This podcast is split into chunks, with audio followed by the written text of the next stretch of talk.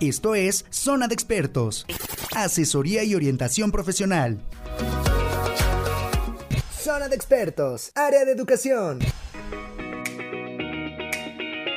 Buenos días, ¿qué tal amigos de Radio Mex? Para mí un gusto poder saludarlos en este jueves y bueno, pues hablarles de un tema bastante importante porque bueno, muchos de nosotros cuando somos la mamás por primera vez y aunque sea por segundas y por terceras ocasiones, a veces se nos dificulta mucho el hecho de poder tener mm, claro qué tenemos que hacer con el bebé, qué tenemos que hacer en sus primeros años de vida y pues obviamente eh, qué hacer y qué no hacer con él, ¿no? A veces cometemos ciertos errores porque de repente pues nos tomamos muy a pecho esta parte de los consejos que nos dan las mamás, las abuelitas, la suegra y bueno, se hace todo un juego de emociones dentro de este, esta problemática y pues al final del día tenemos aquí que estar muy pendientes de lo que sí es bueno hacer tampoco hay que exagerar y sobre todo para que pues podamos crecer niños grandes y fuertes como decía el comercial de aquel entonces. Así es que es un gusto poder saludarlos deseando que tengan una extraordinaria semana.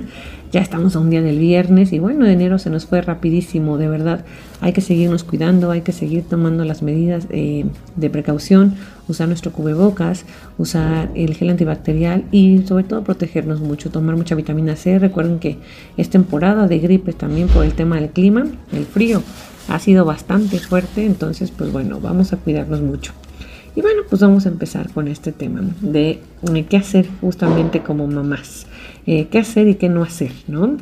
Eh, de los primeros cuidados, una vez que nosotros ya tenemos al bebé, y yo creo que a todos nos ha pasado, una vez que nos lo llevamos a casa y que nos dicen, aquí tiene señora su bebé, yo creo que es de lo más, más complicado que nos pueden decir, porque pues nosotras adoloridas, nosotras ahí con temas en donde no sabemos este todavía como mucho, viene la mamá con nosotros y pues bueno, todo, todo es miel sobre hojuelas porque justamente este, estamos en una situación eh, pues en donde de repente este, eh, no sabemos todavía o no estamos bien ubicadas en nuestro tiempo-espacio.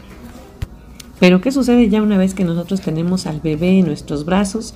Que nos dicen ya, pues obviamente nos quedamos horas con él, empieza la parte complicada, ¿no?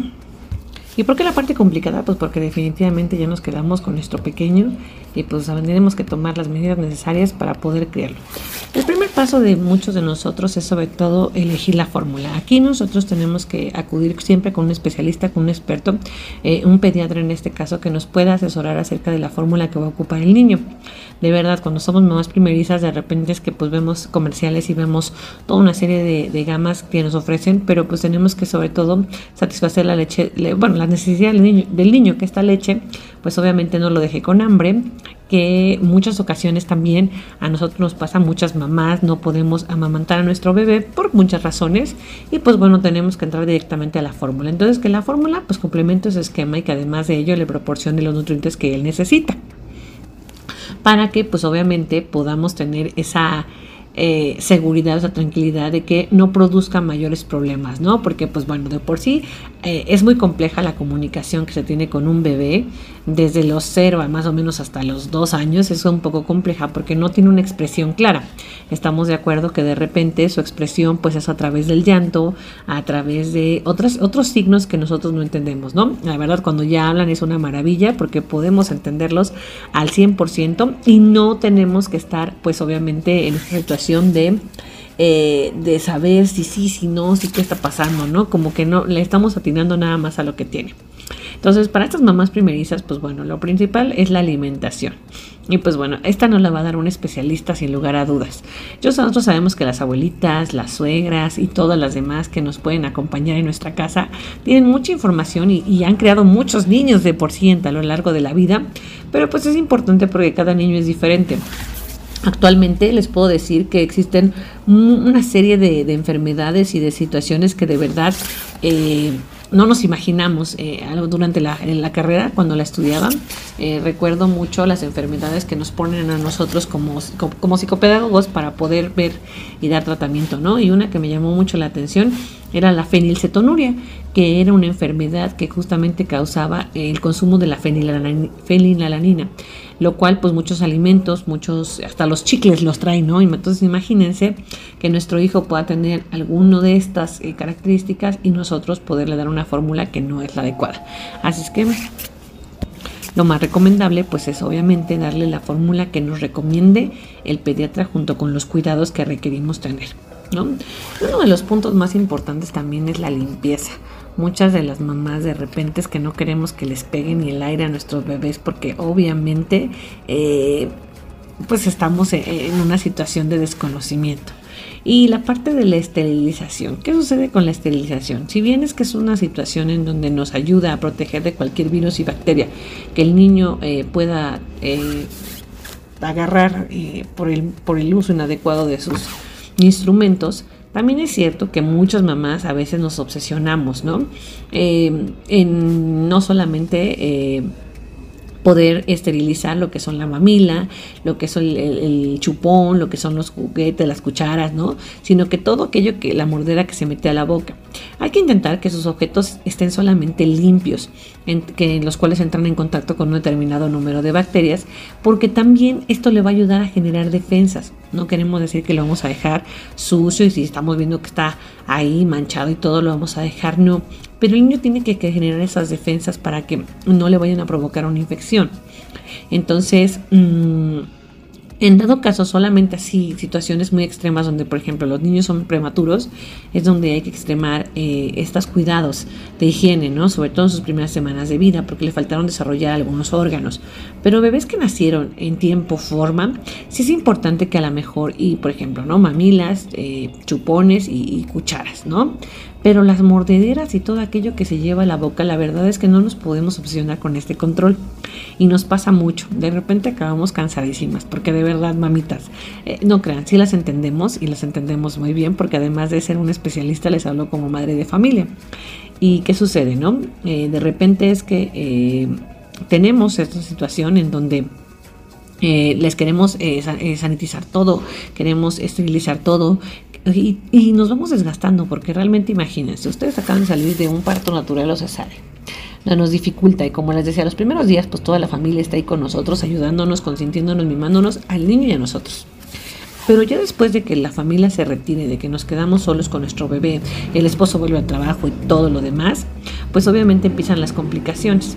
¿Por qué? Pues porque obviamente no es tan fácil.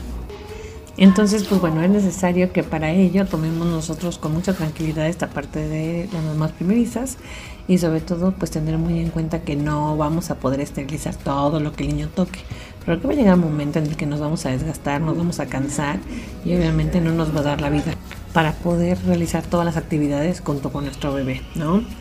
Otro punto también bien importante, sobre todo en esta época de frío, para quienes son mamás primerizas, eh, que también pasa, eh, es algo bien importante eh, abrigarlo demasiado, ¿no? Eh, los recién nacidos obviamente tienden a enfriarse, pero si también los abrigamos demasiado van a sudar muchísimo, ¿no?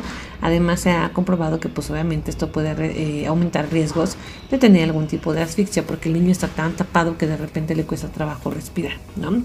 Entonces si la temperatura de casa va a redondar entre los 20 y los 22 grados, el niño puede estar vestido con su pañalerito como lo conocemos aquí en México, eh, de algodón completito, ¿no? Su comando, su, su mameluquito completo de, de, algodón sin ningún problema, ¿no? Hay que cubrir sus piecitos, eso sí, con calcetincitos o con, o, con eh, el mameluquito para que pues obviamente no se enfríen, ¿no? Ahora, podemos saber si tiene frío si sus manos y pies están fríos o un poco moraditos, ¿no? Entonces es como nos vamos dando cuenta de las temperaturas. En ese caso, pues sí conviene abrigarlos un poco más, pero eh, si suda de la parte del cuello y de la cabecita es que tiene calor y necesitamos quitarle algo de ropa. Entonces, si estamos dentro de casita y no tenemos corrientes de aire y lo tenemos pues en un lugar en donde no, le, no haya cambios bruscos de temperatura, pues perfectamente bien lo podemos tener con un, como les decíamos, con eh, el pañalerito eh, encima, el mabeluquito de algodón y sus calcetincitos sin ningún problema. Con esto el niño no va a tener frío. ¿no? Y a lo mejor una mantita delgada, que, luego esas las encontramos en mucho y cuando nos hacen el baby shower hay que decirles que nos regalen muchas de esas porque se ocupan mucho. Y a lo mejor una cobija tan gruesa o taparlo con chamarras y todo lo demás. Ya cuando salimos a la intemperie, pues si es necesario cubrirlo, pues dependiendo de la temperatura que encontremos, ¿no? También recordemos que de repente cuando el calor pega, pues bueno, la temperatura sube y pues esto es algo complicado. Entonces, pues estar muy al pendiente. Sabemos que, que de repente es algo complejo porque algunas abuelitas dicen, ¿no? Eh, la mamá, eh, la, mamá tiene el frío que tiene el bebé, ¿no? Entonces no, no lo ponemos con el frío que tenga el niño, sino con el frío que tenga la mamá. Entonces, bueno, pues esto no puede ser. Eh, esta parte es bien importante y la verdad es que ha sido eh, consecuencia de muchos, de muchos pleitos, de muchos divorcios, de muchas situaciones. El silencio que debe de haber cuando el niño duerme. Y es que, bueno, si un bebé está dormido, la mamá quiere que todo, todo, todo, todo esté en silencio y que, mm, este, pues bueno, ¿no? De repente eh, como que no moleste nada y, ella quiere levantarse, hacer cosas y, quiere hacer lo que no ha hecho todo el día y pues bueno, porque también están las tareas diarias del quehacer, la comida, etcétera, ¿no? Entonces, bueno, eh, lo importante aquí, sobre todo en los primeros días, mami, es, es importante que se relajen y sobre todo que si el bebé se duerme, yo les recomiendo que tomen su siesta, sobre todo las que no han regresado a trabajar o no tienen que regresar a trabajar. Bueno, cuando el niño se duerma, pues aprovechen ustedes también para dormir y descansar, es algo estupendo de verdad. Pero pues si no es eso, pues bueno, no, no, no, lo acostumbren a hacer, pues no, no lo hagan, pero bueno, al final del día es que nos estamos levantando durante la noche con él. Ya cuando cumplen mes y medio los bebés, el patrón de sueño va a cambiar, va a estar un poco más relacionado a los ciclos de luz-oscuridad. ¿Qué quiere decir? O sea, ya empieza como que a detectar que es de día, obviamente está más despierto, es de noche, empieza a estar más dormido. Y el pequeño pues obviamente va a estar más predispuesto a dormir más tiempo durante la noche. Eh, es importante también que como decían las abuelitas, no nos acostumbremos a los brazos. Un bebé que lo estamos cargando constantemente. Eh, yo siempre les digo a las mamás de mis alumnos y a todas las mamás que me piden a veces algún consejo. Si de repente el bebé lo tienen en brazos y les llora y todo, todos los niños desde los cero hasta la infinidad de la vida tienden a medir nuestra respuesta. Entonces, ¿qué hace el bebé? Pues está bien cómodo de los brazos de mamá, calientito. Obviamente no quiere que lo muevan ahí, ¿no? Esté en su cuna, que esté en diferentes espacios, obviamente siempre vigilado, que lo podamos estar viendo, pero pues obviamente eh, en sus espacios, ¿no? Eh, es importante que la luz del sol, eh, debe percibir la luz del sol también para que se habitúe a, cómo es la luz del sol y a los ruidos cotidianos de la casa, ¿no? Para que sepa también cuál es el día. O sea, no quieran que casi casi todos caminemos así como que si estuviéramos escondiéndonos de alguien porque eso es algo complicado, ¿no? Y de repente nos molestamos con todo el mundo porque no queremos que nadie haga ruido. Es importante que los niños se vayan acostumbrando al ruido. Y es más, les voy a poner un ejemplo muy sencillo. Ustedes han notado, chicos, que de repente vas a una fiesta y ellos se pueden dormir, así está el ruido donde estés, ¿no? Y chicos que, por ejemplo, está una fiesta y ellos no pueden conciliar el sueño. Es importante por eso que, que los vayamos acostumbrando a la actividad diaria, ¿no? Además, si hay un silencio absoluto cuando el niño duerme, pues obviamente cualquier ruidito que podamos hacer lo va a sobresaltar. Entonces, no se puede parar la actividad del resto de la familia durante el sueño del bebé.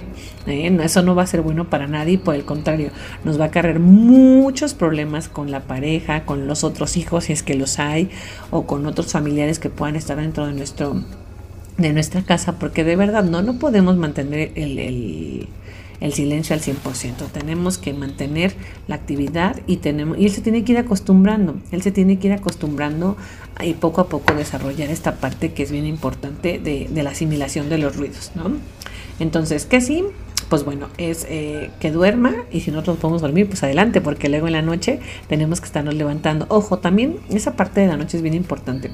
Vamos a levantarnos en tantas veces el niño no lo pida. Si el niño no se ha levantado y ya lo, o sea, no nos ha pedido biberón o cambio de pañal durante la noche, pero nosotros creemos que cada tres horas tenemos que estar al pendiente de él, no.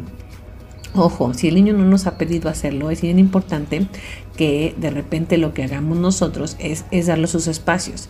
Si no nos lo va pidiendo y nosotros nos levantamos y lo movemos y lo cambiamos y lo podemos y todo, ahí él se va a despertar. Y después para que concilie el sueño va a ser un poco más difícil. Dejar que sus sueños, obviamente revisarlo, que esté respirando, que esté normal, pero sí dejar lapsos más largos para que él también vaya acostumbrándose a dormir más durante la noche porque si no, por eso pasa que muchos bebés de repente ya no son cada tres, sino cada dos horas y media, hay que estarse levantando a alimentarlos. Entonces no va a pasar nada.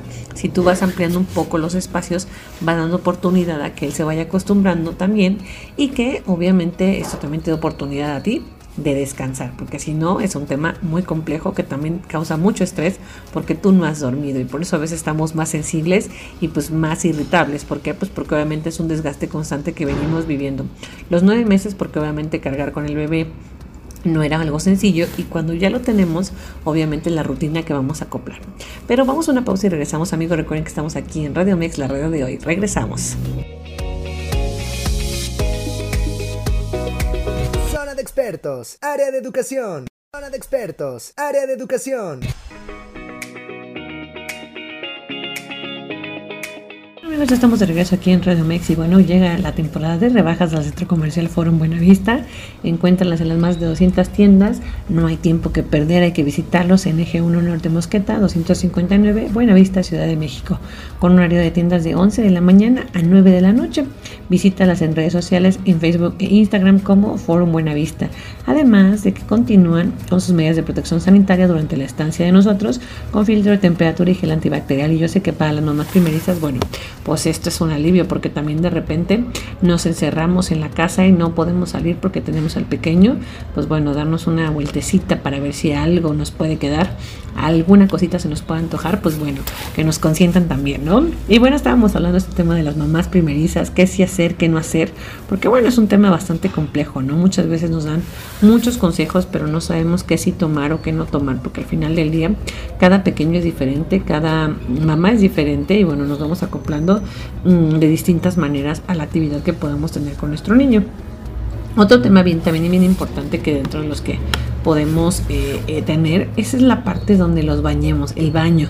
Y, la verdad es que, híjole, el baño es un todo un reto para las mamás y no me dejarán negarlo. Yo sufría mucho porque, híjole, como que se te resbalan, como que qué aditamentos. Digo, afortunadamente hoy he visto ya las mamás, mi hijo tiene 11 años, entonces bueno, hace ya un ratito que pasamos por, ese, por esa etapa. Y las mamás que yo he visto hoy ya tienen tinas eh, muy buenas y tinas en donde eh, hay una serie de aditamentos que nos permiten el poder lavarlos, pero pues también hay quienes tenemos la tina tradicional y de repente se nos resbala de un lado a otro. Y bueno, ¿Hay que bañarnos todos los días, sí o no? Pues bueno, algunos pediatras nos aseguran que bañar a los bebés dos o tres veces a la semana es suficiente sobre todo los que sufren una dermatitis atópica y sobre todo hay muchos bebés que, que, híjole, de pequeñitos hasta el aire les hace daño, ¿no? Entonces, si el pequeño sufre una dermatitis, pues obviamente es, importante bañarlo de, dos o tres veces a la semana, porque obviamente la grasita que produce su piel se altera con el baño y pueden empeorar sus síntomas. Cuando le salen pequeñas ronchitas, de repente, es que si nosotros los bañamos todos los días, esto puede empeorar. Eh, si después de cada pañal, de cada cambio de pañal, les limpiamos bien, eh, el área eh, donde, de, donde defecan con una, con una toallita húmeda, les lavamos las manitas, eh, porque se les pueden lavar las manitas también a los bebés, ¿eh? no creen que nada más es cuando ya van al baño por ellos independiente, no, desde chiquitos tenemos que tener el hábito desde bebés de lavarles eh, las manitas con una esponjita y pues obviamente no es necesario usar la bañera todos los días y tampoco pues obviamente todos los aditamentos que, que se tengan aunque sean muy suaves, ¿no? De los jabones y todo que utilizamos. Obviamente también es importante bañarlos porque, también hay otro punto importante aquí. Eh, el baño también relaja a los pequeños. El contacto con el agua calientita con muchos niños y se los podemos poner, de hecho hay unos aceites ahora de muchas marcas que son para cuidado de bebé, nos pueden ayudar a que el niño pueda tener obviamente un descanso y eso le puede ayudar a dormir mejor. Entonces, pues nosotras queremos que descanse, que duerma bien. Entonces, pues lo importante podría ser poderles poner estas gotitas de lavanda, bañarlo con toda la tranquilidad del mundo, que es un baño muy relajado. Eviten que el, agua les caiga de repente en la carita. A muchas mamás nos pasa que de repente, pues tú te bañas como tú, ¿no? No, no sabemos mucho. Por eso es importante que primero sea en un espacio determinado para él y no directamente con la regadera. Porque de repente el el flujo de la regadera los puede asustar y pues esto provoca que ellos se saquen como de onda. Entonces, por eso vamos por etapas, debemos de bañarlos eh, de una manera cómoda. Yo sé que de verdad a veces decimos, híjole, ¿no?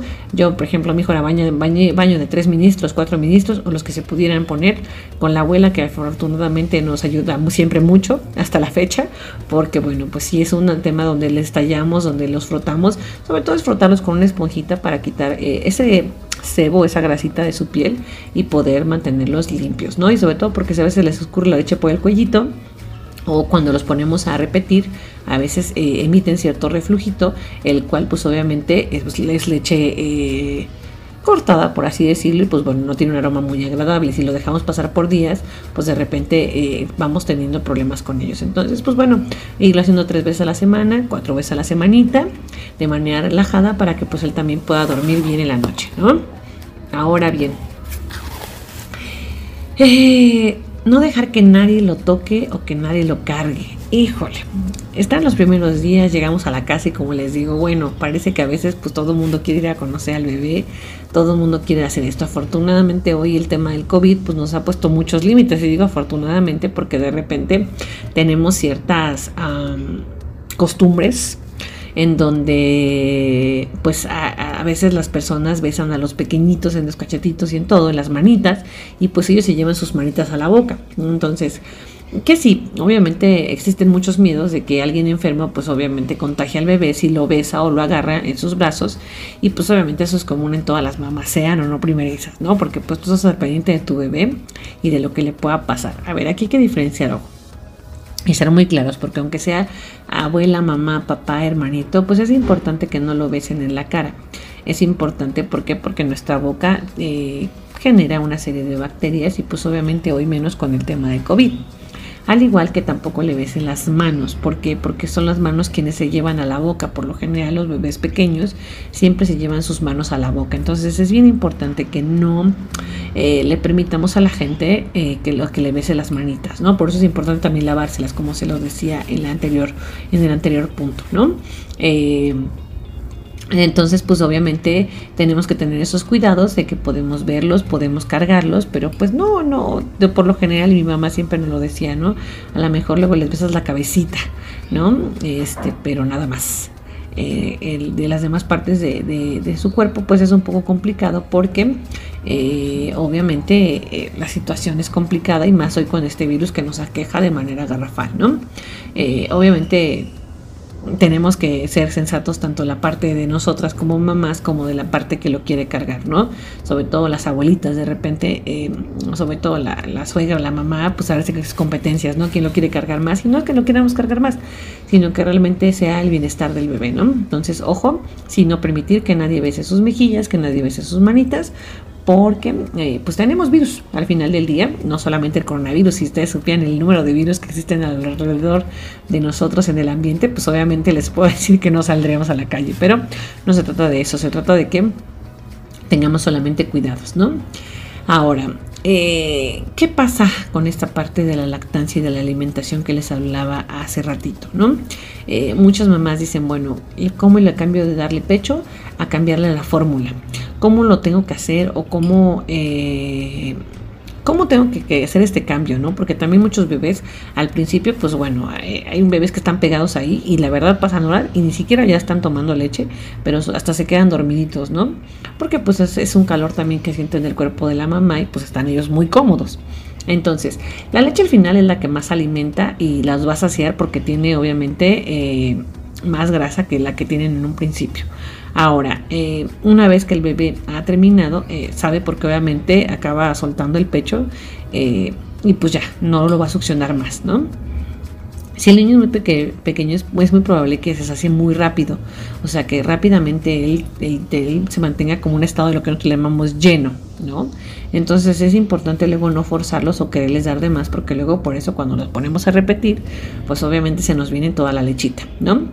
Eh, si el niño, por ejemplo, se queda con hambre, pues obviamente hay que iniciar la siguiente toma de pecho porque no tomó o, porque a lo mejor no se acomodó en ese lugar, ¿no? Eh, establecer una lactancia adecuada eh, donde el niño se amamante y debe vaciar ambos pechos, eso es bien importante. ¿Y saben por qué es importante para la mamá? Porque de repente, no sé si a ustedes les ha pasado, a mí sí me llegó a suceder, te llega a dar hasta temperatura. Yo desgraciadamente tuve que dejar a mi pequeñito de 20 días porque tenía que regresar a trabajar. Y pues bueno, entre que tenía un yo salía y todo, entre que te aseas, entre que te pones, entre que bueno, muchas cuestiones, pues no me permitía aparte de que no tuve mucha leche, no también por el estrés de mi trabajo no pude tener tanta leche. Y, y fue algo bien complejo porque de repente eh, un día ven que recomiendan que nos saquemos la leche, aunque no se la demos al niño, nos tenemos que sacar la leche. Y pues bueno, ¿no? Yo mamá moderna, este, recién tenida con mi primer hijo y toda la cosa, yo dije, no, pues ¿cómo? ¿Cómo creen? Eso es de las abuelitas. Y ándale, pues, que sí resultó que después tenía esa temperatura. Me sentí yo malísima por el hecho de que tiene que salir la leche. Entonces, tengan cuidado con ese tema. Consulten a su experto de verdad. Eh, siempre hay que acercarnos con los expertos para que puedan decirnos qué hacer, qué hacer respecto a esta parte de la leche materna, ¿no? Que nunca se la dejemos de dar y sobre todo que en el más tiempo que le podamos dar y le complementando con la fórmula, porque cuando el chiquitín a veces ya la leche que, nosotros tenemos no es suficiente, tenemos que completar con la fórmula para que la alimentación pues obviamente sea adecuada, ¿no?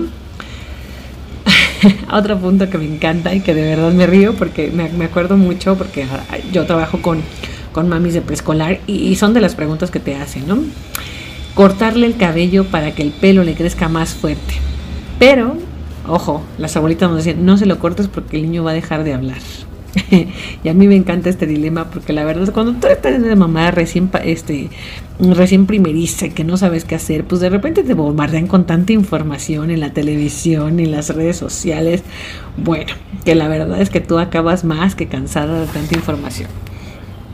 ¿Qué pasa si le cortamos o no le cortamos el cabellito, no? Los dermatólogos no recomiendan hacerlo porque no es cierto que el pelo crezca más fuerte, crece exactamente de la misma manera si lo rapamos. En segundo lugar, porque si, eh, eh, si el bebé es muy pequeño es posible que al desaparecer el, el pelo perdón, pierda calor corporal en la cabecita. Las características del pelo del bebé no serán definitivas hasta pasado sus primer, su primer cumpleaños, hasta su primer año, ya que depende de su herencia genética. ¡Ojo! La herencia genética es bien importante, papá, mamá. Si ustedes padecen ya de pelito, de que ya no tienen cabello, o de que tienen muy escaso, de que lo tienen muy delgado, pues no quieran que el bebé nazca con una melena de Daniela Romo exuberante y exótica, ¿verdad? Este, eso no va a suceder. Tampoco tiene que ver con los temas de los problemas del habla. Ahora, ojo, que sí pasa, y nos pasa muy seguido, que esa es la parte que no nos dicen los expertos se le hacen nudos. El hecho de tener un bebé acostado y que le va creciendo el cabellito, se le van haciendo nudos. Que sí se recomienda el podérselo despuntar. porque Es una, es toda una este, rifa del tigre, ¿eh? porque la verdad es que no es nada sencillo, pero sí es bueno que lo podamos llevar a que esos nuditos se los deshagan, porque imagínense ustedes, ese nudo obviamente si se lo llega a jalar o algo le duele, entonces no podemos cepillar su cabellito ni podemos hacer nada porque tiene un nudo, el cual pues obviamente se le hace de tenerlo acostado o de la frotación que tiene con las cobijas. Entonces, es bien importante que eso sí lo tengamos bien pendiente, porque luego a veces yo he visto pequeños que hasta traen ahí ya este, las pelucitas de la de la cobijita que traen del nudo tan grande que tienen que ya se les hizo por el tema de que no les han cortado el cabello. Entonces, hay que hacerlo, no hay que raparlos porque el cabello no les va a crecer este eh, así de la nada. No, no, no, no, no, no. Les digo, eso es, es vilmente genética y eh, obviamente tenemos una situación en donde tenemos que estar muy al pendiente de, esta situación, ¿no? Otra parte importante también es este, este, este, dilema ¿no? que tenemos con la suegra, con la abuela, el, el hacerle caso a solo a la abuela o a la suegra y pasar al pediatra. Eh, obviamente hace 30 años los bebés eh, era esa parte ideal, las abuelas eran unas expertazas igual y hasta la fecha lo siguen siendo, al igual que las suegras, eh, muy buenas para darnos consejos porque pues finalmente antes, y hagamos una reflexión muy rápida, es en la situación en donde ellas no criaban un niño, o sea, antes acuérdense que las generaciones tenían 2, 3, 4, 5, 6, 7, o sea, 10, ¿no? Entonces, este pues obviamente este, era una situación compleja en donde la, señora se tenía que enfrentar pues no solamente a conocer una forma de, crianza, sino 15, ¿no? He conocido mujeres muy valientes que tienen 15, 16 niños. Es más, platíquenme a sus abuelitas cuántos, cuántos hijos tuvieron o sus bisabuelas cuántos hijos tuvieron. Entonces, obviamente la experiencia les da esa aportación que nos pueden llevar y que nos pueden comentar. Pero obviamente también hoy hay que también ver que los tiempos han cambiado y que pues también es, es echar mano de la experiencia y de la sabiduría de nuestra mamá o de nuestra suegra, pero que también el pediatra es quien tiene los conocimientos sobre lo que es adecuado para nuestro hijo. Entonces, no debemos dudar de las recomendaciones que nos dé ni sustituirlas por otras, porque obviamente si no empezamos un juego en que de repente, les digo, como, como les he venido repitiendo a lo largo del programa, vamos a terminar eh, envueltas en que si no me haces caso a mí, en que esto, no, no, no. Hay cosas que sí son más que mitos eh, que existen, como por ejemplo esto que les decía yo, ¿no? Del tema de la, del corte de cabello, ¿no? Yo he escuchado mucha gente, a mí me lo llegaron a decir, es que si le cortas el cabello al niño, se va, no mi mamá, ¿eh? Porque mi mamá es muy moderna, este, pero me lo llegaron a decir, ¿no? Si le cortas el cabello al niño, se va a quedar mudo. No se quedan mudos, no pasa nada.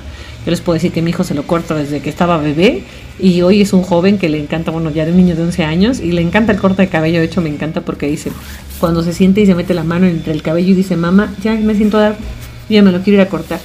A él le gusta tener el cabello corto y no le gusta tenerlo largo porque exactamente dice sudo y es una sensación que a él no le gusta. Pero son, son hábitos que debemos formar, ¿no? Al igual el momento de repetir, ¿no? ¿Qué lugares para repetir, ¿no? Que las pompitas, que si la espalda, que si la espalda baja, todas estas recomendaciones, todas estas partes, sí tienes que ir tú con un pediatra, sobre todo por la historia clínica de tu bebé. Eh, yo te voy a platicar mi historia, por ejemplo, mi hijo tuvo, lo diagnosticaron con eh, reflujo y obviamente eh, porque no le maduró su píloro entonces el tema fue que tenía que estar bajo cuidados especiales, de hecho dormía hasta en una camita especial, porque obviamente pues el reflujo es un tema pues de gravedad, la verdad, porque el niño pues puede morir broncoaspirado por el tema de que eh, no pues no, no tiene esta valvulita que le permite em, controlar esta parte de los alimentos. Entonces, eh, por eso es importante que tú asistas con un pediatra y tomes las recomendaciones de un pediatra de acuerdo al historial clínico de tu bebé. Mm, si tu bebé padece o tiene alguna enfermedad, pues obviamente es necesario un seguimiento médico, ¿no? O si tiene, por ejemplo, dermatitis, pues a veces nos dicen que le pongamos mil cosas en la piel y de repente eso no ayuda mucho ni alivia mucho. Entonces, pues sí tenemos que ser como muy prudentes en esta parte de saber que sí y que no pero sobre todo guiadas por un experto. Aquí lo que te podemos decir es de manera general. ¿Y por qué de manera general? Porque pues obviamente hay generalidades para un tema de crianza, pero ya en temas muy específicos como lo es la alimentación, la piel y los cuidados particulares, asiste con un pediatra y de verdad, si no te gustó un pediatra, pues puedes asistir con otro y puedes ver dos o tres sugerencias para que puedas sentirte tú tranquila en donde puedas decir, bueno, ¿no? Porque hay cosas que a ti te espantan. O sea, yo, por ejemplo, era de las mamás que salía corriendo al pediatra cuando yo veía que tenía un poquito de moquito. Y de hecho me encantó un pediatra que me cayó tan mal y que digo, ah, bueno, no, o sea, ¿qué, ¿qué onda con su amigo? Este, me dijo un día, así muy, muy sincero, él me dijo, por mamás como ustedes, por quien yo vivo también, porque obviamente yo corría al pediatra cada que mi hijo tenía algo, ¿no? Entonces, pues obviamente, aunque no fuera nada grave, pues él me cobraba la consulta, pues el feliz y encantado de la vida, porque obviamente, este, yo iba a hacerle el gasto al señor y pues él obviamente, este, nada más era de, ah, no, no tiene nada, ¿no? Y estarlo monitoreando, estar monitoreando su crecimiento, cuánto pesa, cuánto va evolucionando y ojo, también esa parte importante, sobre todo con la cuestión de las comidas, desde los bebés hasta los niños más grandes. No les demos de comer por comer tienen un horario establecido y, primero investigar todo, ¿no? O sea, casi siempre las mamás, en cuanto empieza a llorar, le quieres meter la mamila. Hay que llevar bien su, su orden, digo, yo sé que muchas de nosotras tenemos que trabajar, sería prudente tener una, así como llevamos nuestra agenda de trabajo, llevar una agenda en donde sepas a qué hora le diste de comer para que más o menos sepas la hora en que le toca. Porque si tú estás metiéndole biberones y biberones, obviamente por eso después el bebé se le viene una especie de reflujo porque pues obviamente está súper lleno y no le ha hecho digestión. ¿No? O sea, es un ser humano que tenemos que empezar a entender. Entonces hay que tener cuidado con estas partes para que obviamente pues mm, sea eh, lo menor posible el desgaste porque de verdad, ¿no? Otro punto de las que viene también bien importante es que de repente como mamás te hace la fuerte, ¿no? O sea, afrontar el parto. Y obviamente, como les decía, que inmediatamente después tenemos que cuidar a nuestro hijo, lo cual requiere no solamente un esfuerzo físico, sino mental y emocional. Y recuerden que muchos por ahí padecen lo que es la depresión postparto y que a veces la gente no dice que eso no existe, ¿no? Sí existe. Porque imagínate, tu cuerpo cambió. O sea, pongámonos como mujeres. Tú te ves al espejo, nuestro cuerpo cambió, nuestra vida cambió, no has dormido porque como te decía, empiezas el tema de que ya no duermes. Si los primeros nueve meses de repente ya la pancita te incomodaba, porque obviamente no es lo mismo dormir a tus anchas como hoy actualmente yo duermo, ¿no? Que pues ya no tienes bebé, ¿no? Está más ya grande ya cualquier cosa te dice, mamá me duele esto, mamá me duele el otro. Es más, hasta WhatsApp te envía. Entonces, súper bien, ¿no? Eh, pero eh, el punto bien importante es que eh, sobre todo tú no te hagas esa parte de fortaleza y no porque no te hagas la fuerte, no, sino porque es normal que te sientas decaída a veces. Es, es normal que tengas sueño, es normal que te sientas cansada, es normal que a lo mejor tengas ganas de llorar, porque aún tienes un ajuste hormonal importante. Entonces, yo por ahí les recomiendo mucho, sobre todo a los esposos que de repente nos tachan de lleven que somos las locas y todo eso en la casa, que de repente yo estoy muy en contra de esos conceptos. No, no es que estemos locas ni nada, es un ajuste hormonal que acabamos de vivir. ¿Por qué? Pues porque obviamente durante el parto producimos una serie de hormonas y pues cuando nace el niño pues obviamente se, se, generan ciertas complicaciones. Entonces pues no es algo que sea fácil de afrontar ni que en un día ni dos. Necesitamos tiempo suficiente para poder asimilar todo esto, ¿no? A veces eh, avanzar eh, adelante y, pues obviamente cuando no estamos bien porque miedo que nos que piensen de nosotros lo que diga la suegra lo que diga la mamá eh, no es bueno que, que, ni, que, que, ni la mamá ni el niño pasen por este tipo de estrés porque suficiente estrés tenemos. Y fíjate algo bien importante que tienes que tener en cuenta es que como el niño está comiendo de ti todo el estrés, ya ven que eso que dicen que los corajes, pues más allá del coraje, de todo ese tema, sí es bien importante que no hagas corajes mientras alimentas a tu bebé, porque imagínate, toda esa energía que tú le estás mandando, toda esa, esa emoción, todas esas emociones, él las, él las percibe. Entonces, como tú estás en un contacto muy, muy, muy pegado con tu pequeño, pues sí es bien importante que evites todas estas cuestiones, ¿no? Admitir, también tienes que admitir que tus limitaciones y reconocer que estás cansada, que el cuidado del bebé ha sido difícil y que es lo más hermoso de la vida que puedes tener, pero que sí es agobiante y que te estás angustiada porque obviamente hay muchas cosas que no tienes la experiencia para poder hacerlas y que también a veces no, somos capaces de hacer todo, que también a veces necesitas ayuda, ¿no? Para poder hacer, como te decía, el baño es algo bien complejo porque de repente sentimos que se nos resbala, que todo, que no sabemos cómo hacerlo.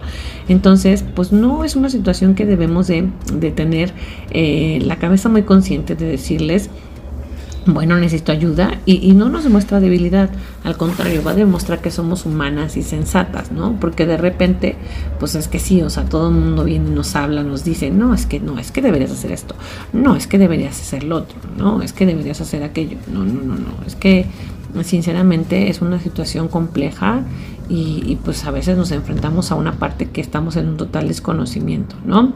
Y bueno, pues ahí pasamos también a la parte, eh, pues, positiva también de una actitud que nosotros podemos tener. Una actitud positiva porque obviamente este reto es, es algo complejo, no es algo sencillo en la maternidad. Y bueno, también tú tienes que tener tu instinto de mamá y créeme, lo vas a desarrollar. En donde, bueno, vas teniendo esa comunicación con tu bebé y esa comunicación te va dando esa tranquilidad de que las cosas salgan mejor, ¿no? Así vas viendo que tú lo puedes ir descubriendo durante los tiempos, como te decía yo. Eh, pues tómate tus descansos, tómate tus, siestas, si la casa no está arreglada, si, si el tema de, la situación de, de la casa, el quehacer y todo, pues no está por el momento arreglada, pues híjole, qué pena, ¿no? O sea, la verdad es que eh, hay momentos para todo. Digo, eso también no quiero decir que dejemos la casa tirada, todo, no, pero sobre todo los primeros meses, al menos los primeros tres meses, ahora sí, como decía, me decía alguna persona por ahí, prepárate para cuando tienes un bebé no salir.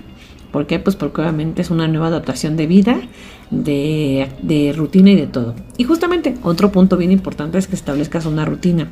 Los bebés van a adorar las rutinas porque les hace sentirse más seguros y obviamente pues eh, saben qué va a pasar, ¿no? El baño, la cena, la toma del biberón, dormir. Tú tienes que ir marcando las pautas y las rutinas desde que el recién nacido llega a tu casa eh, eso es lo principal, ¿no? Para que también esta parte sea bueno y se te facilite la organización de tu casa.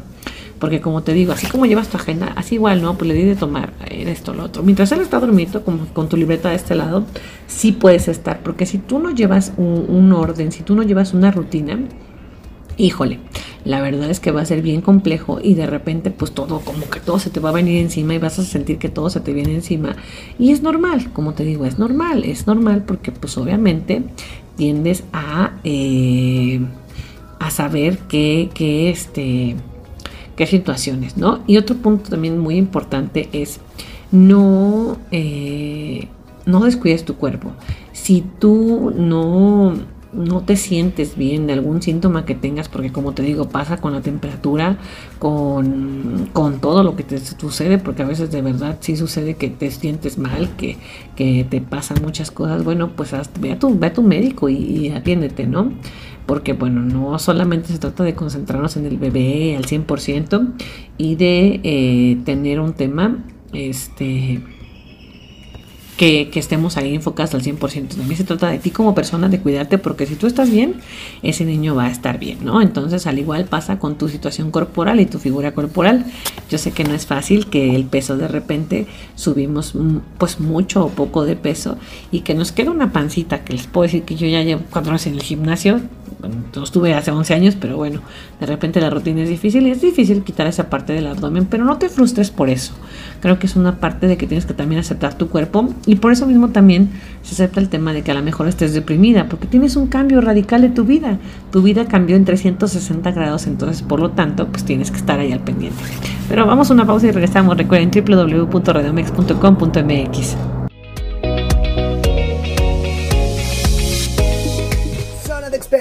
área de educación.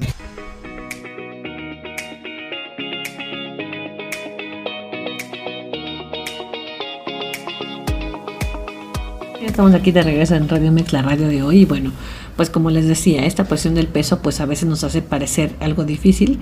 En la medida de lo posible que tú te puedas ir incorporando de manera física, pues bueno, también es importante que vayas caminando y que de repente encuentres a lo mejor un espacio para que tú y tu bebé puedan salir a caminar un momento y puedas empezar a hacer ejercicio. Recuerda que el ejercicio es bueno para ti porque pues va a mantener tu cuerpo mm, al 100, al 100%. Hoy tienes que pensar no solamente en vivir muchos años por ti, sino porque tienes ahora una responsabilidad más y pues bueno, no es algo sencillo. Así es que no te agobies de verdad. Trata de tomarlo muy relajadamente, aunque sabemos que a veces es esperante. Si tienes ganas de llorar, llora. De verdad, yo alguna vez te puedo platicar con todo ser una pedagoga y tener ciertos estudios en educación. Te puedo decir que un día me pasó algo muy chistoso. Mi hijo no paraba de llorar en una noche y ya habíamos hecho el cambio del pañal, el cambio de, de ropa que por si tenía frío, bueno, millones de cosas y no paraba de llorar. Y bueno, yo estaba igual en el mar de lágrimas porque a veces hay cosas que no entiendes, hay cosas que no, que no te explican. Entonces, no, no te agobies, no creas que porque de repente tú no sepas de muchos temas, mm, el desconocimiento, debes de tomarlo con mucha tranquilidad para que él también sienta esa tranquilidad y le puedas inspirar, ¿no? Yo recuerdo que mi pequeño mañoso le encantaba que yo llegara del trabajo y me lo colocara en el pecho. Y era feliz quedándose dormido ahí. Y durante los primeros cinco meses, bueno, fuimos los más felices porque de repente yo tomaba a mi pequeño bodoque y me lo dormía en el pecho pero obviamente van creciendo, van pesando más y pues eso ya es más imposible. Y ahora que tiene 11 años, pues bueno, ya él casi me llega a la estatura del hombro. Yo no soy tan bajita, mido unos 68, imagínense cómo ya está de grande. Entonces es algo bien complejo. Entonces eh, es importante que lo tomes con mucha calma. La verdad, verlos crecer es la parte más maravillosa. Ahora, en cuestiones prácticas, para quienes que también nos escuchan y que de repente tienen una mamá primeriza al lado, familiares, amigos, y que no saben qué, cómo apoyarlas a ellas o cómo, cómo, cómo poder hacer la vida más fácil. Pues en primera, traten de no bombardearlas con tanta información traten de tenerles paciencia, de que también ella esté entendiendo a su bebé, está entendiendo la vida nueva que está viviendo y pues obviamente en que se está acoplando a sus tiempos, a sus formas y en todo. Eh, esposos, si no la ven tan arreglada así como antes, pues bueno, también entiendan que la rutina ha cambiado y que también es probable que ustedes se sumen a esta parte, porque a veces, pues bueno, somos los proveedores económicamente hablando y solamente nos abocamos pues al tema del dinero. Entonces, pues es muy importante que también eh, pues tengamos esta situación. Ahora bien, les decía yo que en Forum pueden ir a hacer unas compritas y si no saben, van a ir a ver al bebé recién nacido y no saben qué comprarle, pues un bolso de maternidad o un neceser, un, eh, un cambiador son cosas que son indispensables ¿no? Para los niños. El bolso de maternidad o la pañalera, como cual lo conocemos en México, pues es obviamente porque tenemos que salir de casa, tenemos que estarlo llevando al pediatra, más sobre todo los primeros días que tienen el tema de vacunación. Y aquí voy a hacer un paréntesis muy amplio. Ojo, mamitas, también tenemos que estar muy al pendiente de la vacunación de los niños. Es algo bien importante en el momento, es que insisto, es tanta información que de repente dices tú, wow, ¿qué voy a hacer con esta parte, no? Cuando tú tienes a tu bebé, a tu bebé le aplican dos pruebas, lo que es el APGAR y el tamiz. La prueba de APGAR a ti te va a servir para saber cómo el niño viene cognitivamente hablando. Es una prueba que les hacen ahí los médicos en donde eh, en la parte de la, de la mano prensil y bueno, ven los reflejos que tiene el niño. Entonces es importante que, que tú cuando salgas del hospital, y si ya saliste del hospital y son los primeros días y no tienes su tamiz, bueno, pues eh, tu Apgar, pues bueno, es buena señal que te vayan a dar tu Apgar. Ahora, el tamiz es una prueba que les realizan a los niños donde les toman una muestra del talón. Esto para saber si el niño es alérgico a algo.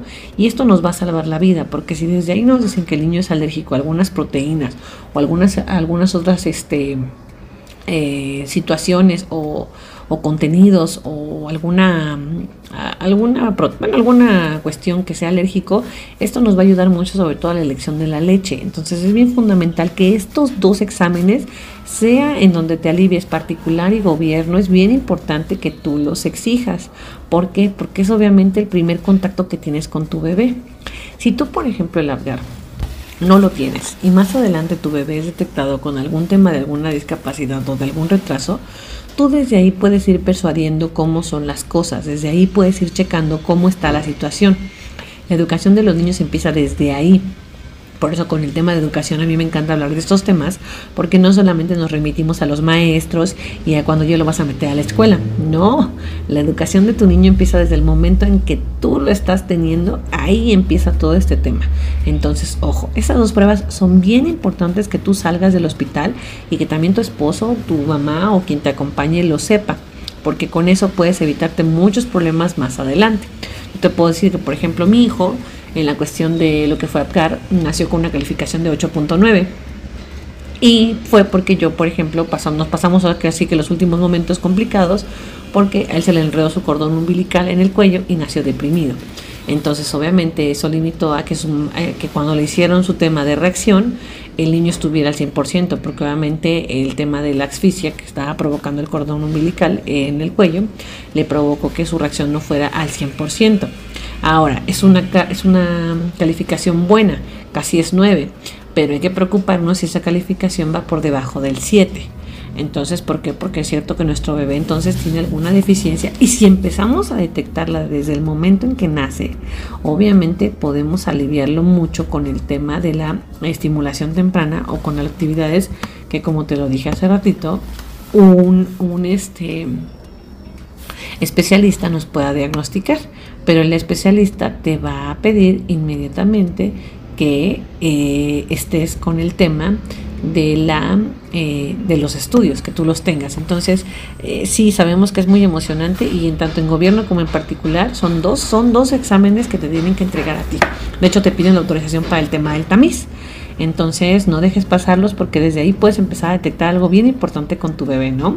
Esta parte de luego la dejé al final para que también lo tomen muy en cuenta. Si ustedes tienen alguna duda me puedan escribir. Ah, recuerden que estoy como Abigail Yepes en Facebook y Abigail Yepes en Instagram para que ustedes mismos puedan ah, hacer esta, esta parte. Oye, ¿qué pasa si no me lo dieron? ¿Lo puedo solicitar al hospital? Claro que lo puedes solicitar al hospital.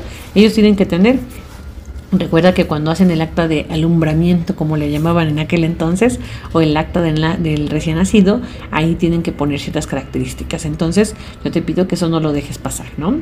Otras cositas que también nos pueden ayudar eh, como familia para que podamos tener o apoyar a la, a la, mamá, pues obviamente es que en estos trámites, pues ayudarle, ¿no? Eh, a veces ella va a estar pues convaleciente y pues esta plática yo creo que la tendrían que tener antes. Eh, de, de, irse al hospital. No tendrían que hacer como, como un croquis de qué pasos van a seguir. Ok, tú estás adolorida porque la verdad es que yo, por ejemplo, fui cesárea y, híjole, o sea, la verdad es que es algo complejo, ¿no? Eh, toda esta parte de que tu cuerpo vuelve en sí, pues es algo complejo. Entonces, hablar con el esposo, si no hay esposo, pues con mamá, con papá, que nos acompañen al hospital, los hermanos, y decirle, oye, mira, este, por favor, tú abócate a que eh, el niño tenga esta situación, ¿no? O la niña, a que nos den estas situaciones, a que le hagan, ¿no? Ahí, por ejemplo, los bañan, eh, los cambian y van viendo todas sus reacciones que van teniendo a lo largo de los días que están. Por lo general, eh, son tres días los que estamos en observación y los cuales pues obviamente eh, nos sirven para eh, saber en qué condiciones viene el niño, ¿no? Entonces, eh, como familia debemos organizar esta parte de la pañalera también. es bien, bien, bien padre, o sea, también tener esta, esta situación de que vas a, vas a tener que tener al bebé y que ya tengas la verdad todo, todo preparado, ¿no? Tanto lo que vas a llevar, la ropa que vas a llevar Y ojo, también es que tenemos que eh, tener así como que en cuenta qué le van a hacer al nacer. Entonces la organización te va, te va a servir mucho. Fíjate que te va a dar un dato histórico en donde fíjate que desde 1998 el tamiz eh, metabólico neonatal es una prueba obligatoria que se realiza en todos los recién nacidos en México.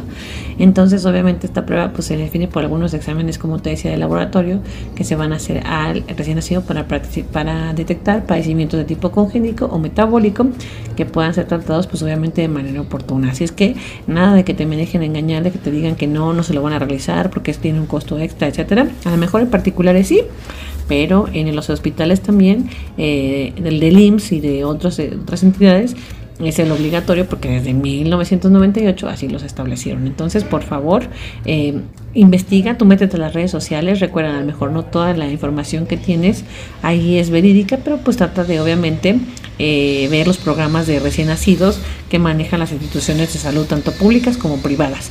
Y pues obviamente antes de que vayas a aliviarte, pues ojalá que tu médico pueda asesorarte lo más posible en el momento, porque como te insisto, tú vas a estar convaleciente y lo que se viene de ahí para adelante, pues es toda tu responsabilidad. Entonces es mejor estar informado durante esos nueve largos meses de espera, pues ir también dedicando, así como para comprar la cuna y todos los enseres que tienes, pues bueno, también es bueno que vayas teniendo tus eh, tu guía de qué es lo que va a corresponder para poder evitar esta parte eh, de situaciones futuras, ¿no? Ir viendo más allá.